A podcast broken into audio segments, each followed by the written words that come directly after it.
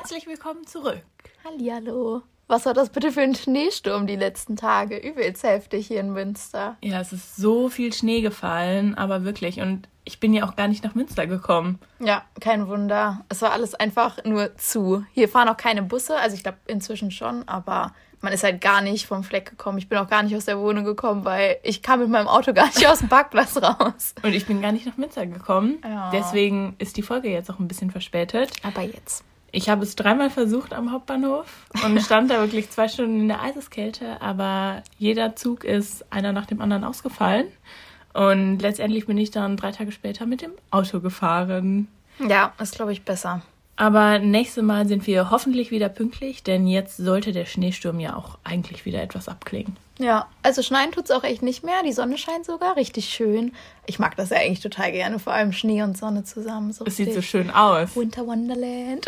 aber es ist Ja. eiskalt. ja, ne? es ist wirklich super kalt hier. Und immer wenn ich so verschneite Straßen sehe und das Auto freigekratzt werden muss, dann denke ich immer an Skiurlaub. Und ich denke immer so, oh, wenn ich jetzt nicht gerade ein, auf dem Weg nach Österreich oder in die Schweiz wäre und schön morgen auf der Piste stehe und die nächste.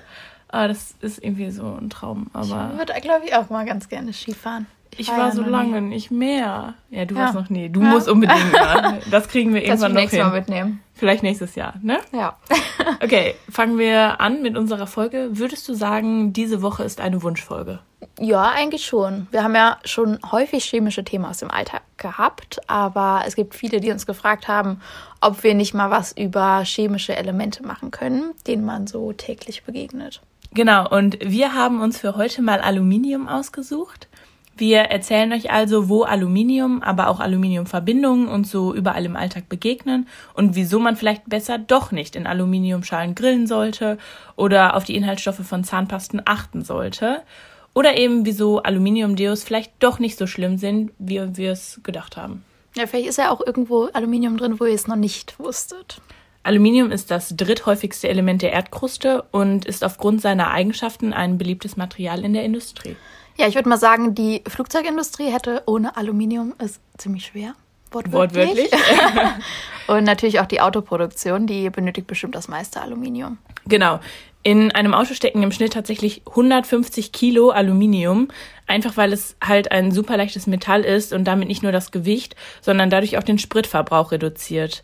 Aber Aluminium wird nicht nur in den meisten Fahrzeugen oder Alltagsgegenständen, wie zum Beispiel Fensterrahmen, verwendet, sondern weil Aluminium halt so viel in der Erdkruste vorkommt, ist es auch von Natur aus in vielen Pflanzen und somit in vielen Lebensmitteln enthalten. Besonders aluminiumhaltige Lebensmittel sind beispielsweise Tee, Gewürze, Getreide, einige Gemüsesorten und Schokolade. Oh nein, nicht Schoki. Aluminium gelangt aber auch zum Beispiel auf natürlichem Weg in unser Trinkwasser und ist tatsächlich auch in der Luft als Bestandteil von Feinstaub nachzuweisen. Das bedeutet also, wir sind Aluminium wirklich jeden Tag ausgesetzt. Im Körper hat Aluminium aber nicht wirklich was zu suchen, denn es hat dort tatsächlich keine natürliche Funktion und kann in zu großen Mengen eine Vielzahl von biologischen Prozessen stören. Deshalb gibt es einen sogenannten tolerierbaren wöchentlichen Einnahmewert, den die Europäische Behörde für Lebensmittelsicherheit festgelegt hat. Und dieser liegt bei 1 Milligramm Aluminium pro Körpergewicht. Das heißt, Sophia dürfte mit ihren 62 Kilogramm 62 Milligramm pro Woche aufnehmen. Gut zu wissen. Wenn wir jetzt nochmal auf das Essen zurückschauen, haben wir da aber einen Faktor noch nicht mit einberechnet. Der Aluminiumgehalt kann nämlich deutlich steigen, wenn die Lebensmittel mit Aluminiumfolie oder Aluminiumschalen in Kontakt kommen. Und das liegt eben an den Reaktionen, die dort stattfinden können. Ja, wenn wir jetzt ein saures oder salzhaltiges Lebensmittel in einer Aluschale oder in Alufolie im Backofen erwärmen, lösen sich Aluminiumionen aus der Folie und können halt auf das Essen übergehen. Und je länger das Essen warm gehalten wird, beziehungsweise halt in der Aluminiumfolie ist, desto mehr Ionen wandern in das Essen und somit dann in unseren Körper. Zu den Sachen, die man weder zur Aufbewahrung noch zur Zubereitung in Alufolie verpacken sollte, zählen zum Beispiel Äpfel, Zitronen, Tomaten, Feta, Wurst oder mariniertes Fleisch. Wo man sich jetzt keine Sorgen machen muss, ist bei Lebensmittelverpackungen wie Joghurtdeckeln, Tütensuppen, Kaffeeverpackungen oder Getränkedosen. Da ist das Aluminium nämlich noch beschichtet und durch diese Kunststoffschicht wird der Inhalt geschützt. Aber ich meine, man muss jetzt die Joghurtdeckel auch nicht unbedingt ablecken. Ich mache es eh nicht. Ich finde es irgendwie Ich streiche das immer mit dem. Löffel runter. Ja, okay, das, das geht, glaube ich. Ne?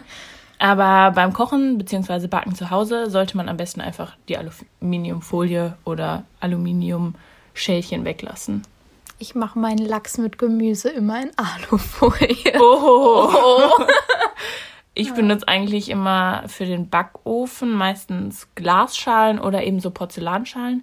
Die kann man ja überall kriegen eigentlich. Ich glaube, du hast doch auch welche. Ich habe auch welche. Warum machst du das nicht Weiß damit? ich nicht, ich mach so Bötchen immer. So zusammen mit Olivenöl. Sieht das aus. alles schön zusammen. Und ja, aber sollte ich vielleicht mal ändern. Aber auch fürs Grillen gibt es natürlich Alternativen wie zum Beispiel Edelstahl oder andere ja. Ja, beschichtete Pfannen. Okay, kommen wir mal zur Kosmetik. Aluminium kann nämlich nicht nur über die Nahrung, sondern auch über die Haut aufgenommen werden. Und zwar würde ich gerne mit Aluminium in Deos anfangen, denn da gab es ja auch eine riesige Diskussion. Hast du das auch mitbekommen, als plötzlich auf dem Deo extra geschrieben wurde 0% Aluminium, aluminiumfrei, ohne Aluminium und so weiter? Ja, klar, im Drogeriemarkt gibt's ja eigentlich auch nur noch fast aluminiumfreie Deos. Also Deos mit Aluminiumsalzen sind sogenannte Antitranspirante, also Schweißhämmer. Dabei verklumpfen die Aluminiumsalze mit den Schweißproteinen und verstopfen so die Schweißporen.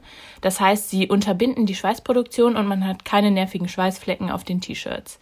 Eigentlich sehr praktisch. Ja, ist auch eigentlich das, was ich von einem Deo erwarte.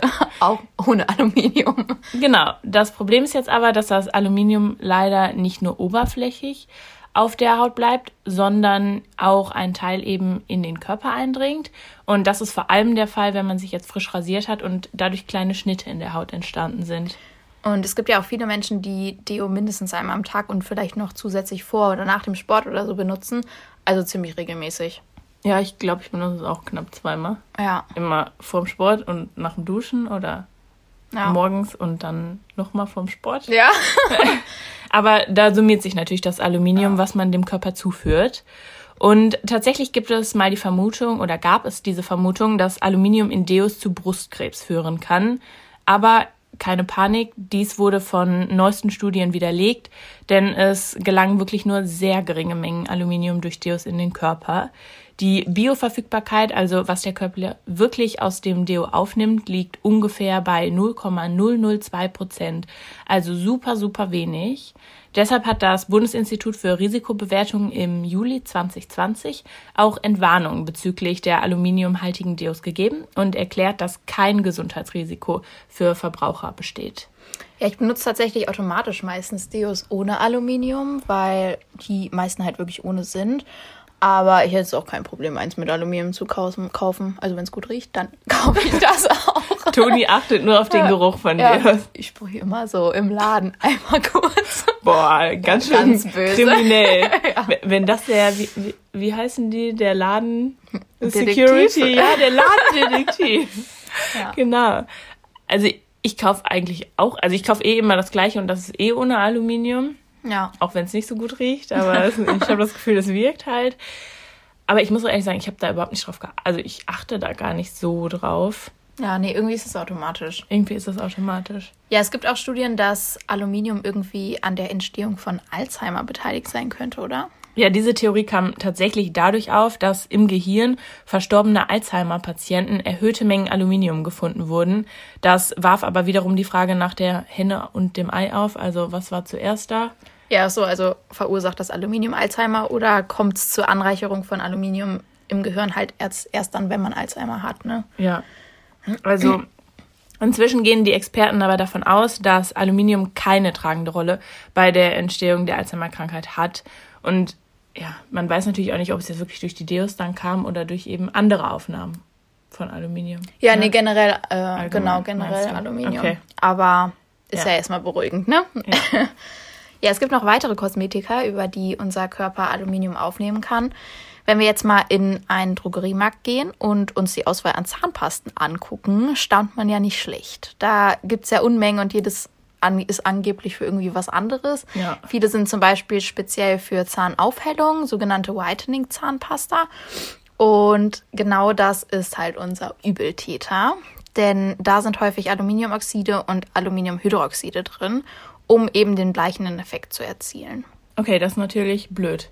Ja. Habe ich aber noch nie drauf geachtet, beziehungsweise ich habe mir, glaube ich, noch nie die Inhaltsstoffe von einer Zahnpasta durchgelesen. Nee, ich mir auch nicht. Aber diese Whitening-Dinger, die Also habe ich schon gehört, dass sie nicht so gut sein sollen. Also kaufe ich mir sowieso nicht. Ich kaufe die aber.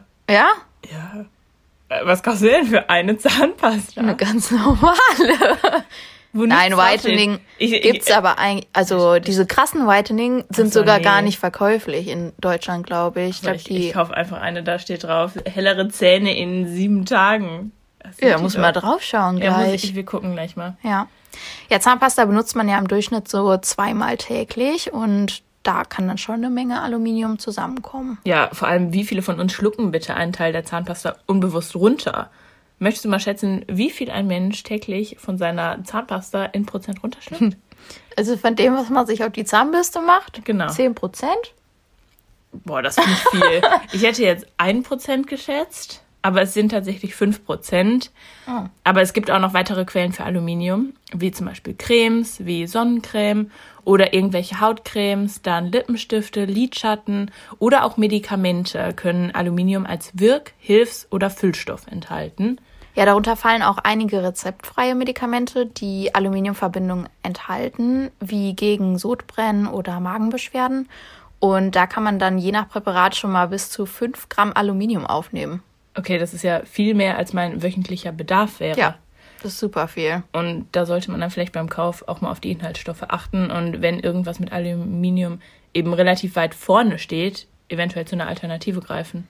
Aber jetzt bleibt noch eine große Frage offen.